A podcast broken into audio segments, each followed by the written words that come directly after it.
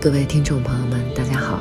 由于本期话题比较敏感，这是一期私密节目，请来我们的微信公众号“发发大王国”，点击公众号左下角私密节目按钮即可收听。感谢大家的支持。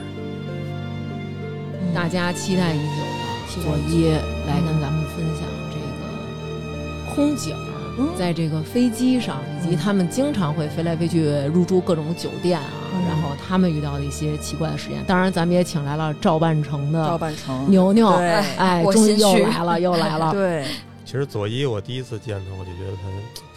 怎么有点狐狸相儿。阴气贼嗯重，一是有狐狸相，二是也不能说阴气吧，有点那种湿湿的感觉。嘛玩意儿说的，怎么那么色情的感觉？我要是中医，我肯定就说你这人体体体湿。寒，哦湿气太重啊了，湿气太重啊，湿确气实确实湿气很重，嗯这是真的。假装的往这边靠了啊，是不是一脱袜子脚就出汗，然后还发凉？那你知道的？我靠！交的女朋友多了，总是能总结出一嗯些经验。呢，我不知道为什么，啊，就是我老觉得这些现代化设施里边、嗯，是没有这些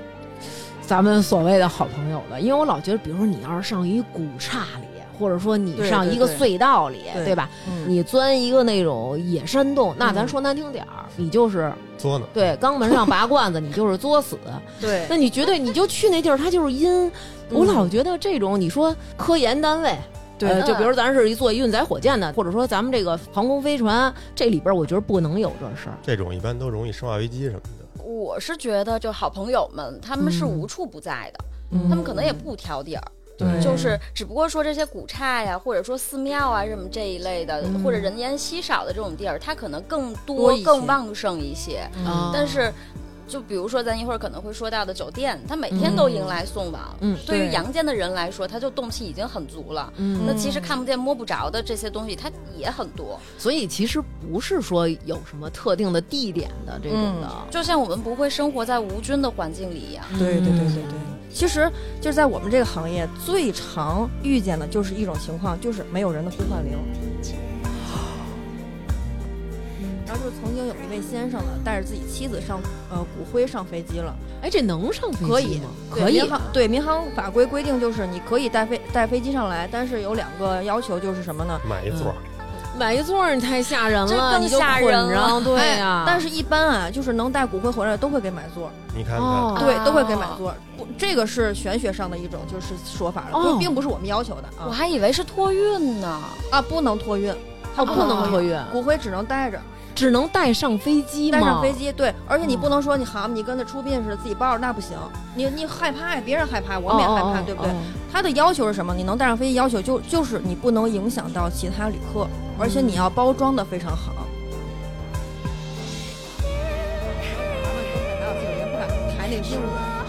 就挺害怕的，当时也是。哦但是我感觉这个，你说这个都都这样了，还是回来，你感觉这个人再回来干活儿，这个意念得有多强？对当时就觉得对肯定是意念太强。就感觉就好像这个人没有得到就是安安安息抚，对，没有得对到安息，，还是沉浸在这个恐惧。对他可能还不知道自己已经没他了，还在循环他那一天，这应该家里，比如给做个什么，就对所谓的那种超度什么的，就把他从这个循环的噩梦中给解脱出来，太吓对人了。，因为你最后一刻绝对是百分之，咱不能说百分之百啊，这百分之九十以上的空姐都是在那儿做迫降姿势去喊这个迫降口令的，做自己最后的努力。哎，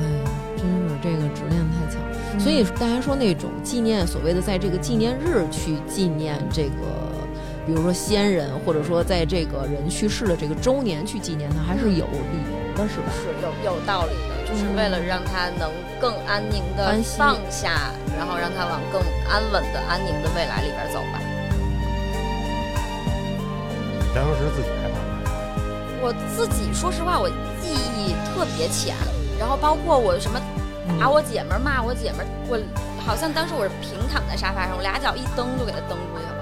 当时我们一块儿经历这个事儿，不是挺多同学的吗？嗯，嗯，大家可能也就是真的当成奇闻异事，当个话茬儿似的，在是学是校就是传开了。嗯后来我有一个就是跟我关系还挺好的一个女生，给我告老师了，哎嗯，老师就给我妈打了一电话，说你得带着孩子去安定看看脑子什么之哎类呀啊妈呀的，就是认为我是神经病。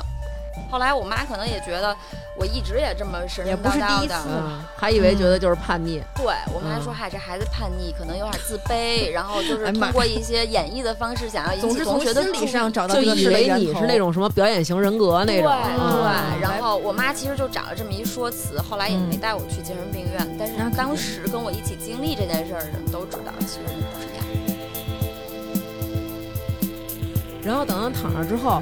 感觉她老公上完厕所回来了，然后她老公就在床边一直转悠，然后就说床呢，床呢，不行，这个我害怕了，不行。对，其实是把鞋摆成一正一反才容易出事儿。哦，是吗？天哪，那说明他不知道，反正就是她老公，然后她发现她老公在床呢，哎